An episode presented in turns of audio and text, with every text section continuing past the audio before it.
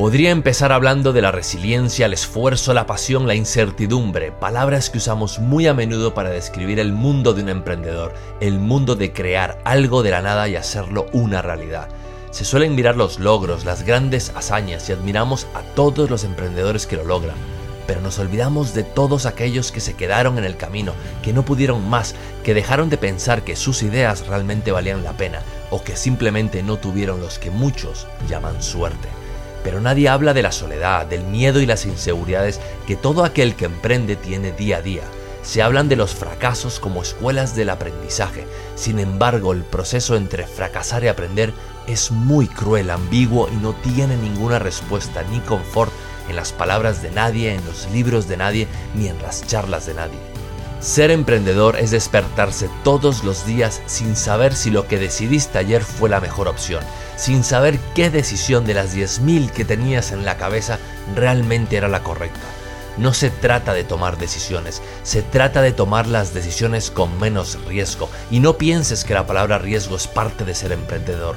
No te conviertes en emprendedor por el amor al riesgo, te conviertes en emprendedor por el sueño y la pasión de construir algo, de moldear ideas, de convertirlas en realidad.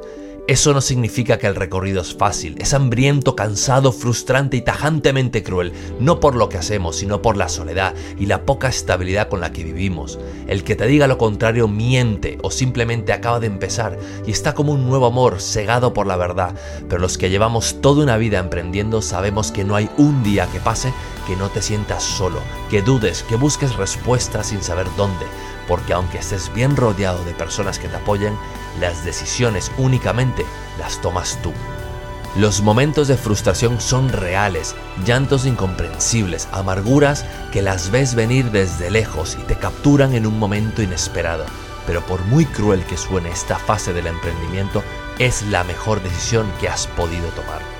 No me arrepiento de nada y más aún lo volvería a hacer. Me dan igual los resultados, me dan igual los premios o el dinero. Tengo espacio, libertad para llorar y sentirme derrotado. Tengo espacio para crecer y salir más fuerte. Tengo espacio para aprender a vivir con la incertidumbre. Tengo espacio para entender que emprender no es todo malo. Tiene mucho bueno y si logras ver lo malo y comprender que es parte de tu rutina, de tu juego, que si hoy ganas lo más probable que pasado mañana pierdas, entonces podrás disfrutar más los logros que las derrotas. Esto es una carta abierta para todos, para entender que este viaje es igual de duro que muchos otros, pero ninguna cosa bien hecha es fácil. Todo lleva su tiempo y vivimos en un mundo de gratificación instantánea, que si no tenemos lo que pensamos que nos debe el universo, entonces nos frustramos, dudamos y lo dejamos.